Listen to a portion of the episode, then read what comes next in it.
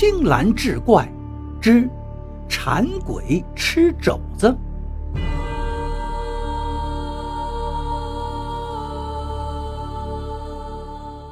话说宋子峰是望江楼的老板，他有一道拿手菜，叫红烧脆皮蹄膀，也就是肘子，堪称天下一绝。只可惜一场突如其来的大火，把望江楼烧成了灰烬。宋子峰眼见多年的心血付诸东流，一时间心灰意冷，生无可恋。这天晚上，他来到河边。纵身就要往河里跳，不料却被人拉住了裤腰带。他扭头一看，却不见人影，不由得大为惊奇。却听到一个声音说道：“我是馋鬼，你在跳河之前，先给我做道红烧脆皮蹄膀吧，要不然你死了，我可就再也吃不到了。”宋子峰有点哭笑不得，他心一软，点头应允。那好吧，我就给你做完了再跳。可是这深更半夜的，到哪儿去找材料和家伙事儿呢？馋鬼见宋子峰答应了，兴奋过头，竟显出了本来面目。那是一个瘦削的老头，他高兴的手舞足蹈。哎呦！只要你给我做材料啥的，不用你操心了。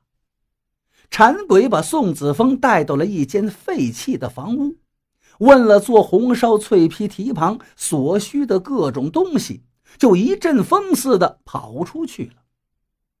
不过一个时辰，馋鬼就把材料都带回来了。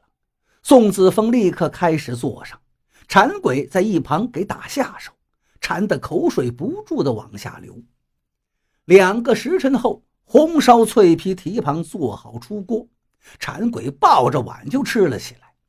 宋子峰苦笑着摇摇头，转身离开，想再去跳河。可是刚一出门，他就被几个人拦住了。为首的是本地有名的富户孙员外。他见宋子峰从一间破屋子里出来，就奇怪地问道：“深更半夜的，你在这里干嘛？”宋子峰回头朝那个馋鬼一指，说：“他让自己给他做蹄膀吃。”馋鬼一看来了这么多人，一下子就隐身不见了。屋里只剩下那盘蹄膀还在桌子上。孙员外也闻到了肉香，径直冲进了屋里。一见桌子上有一盘红烧脆皮蹄膀，顿时馋得他是直咽口水，一把抓过来尝了一口，顿觉是满口生香。他一边嚼着，一边含混不清地说道：“好蹄膀啊，好蹄膀，好蹄膀！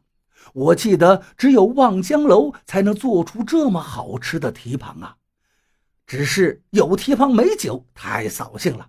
来来来。”你们几个回去，给我搬两坛酒来。那几个人应声就走了。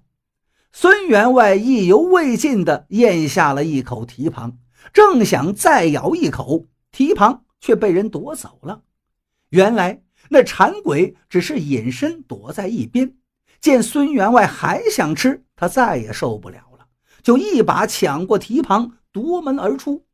孙员外只看到这蹄膀竟然凌空飘走，惊得他眼睛都直了。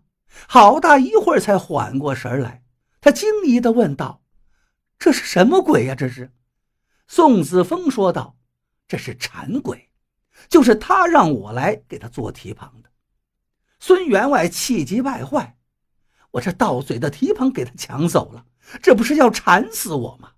兄弟，你会做蹄膀是吧？”你快给我做几个，要多少钱？你说就是。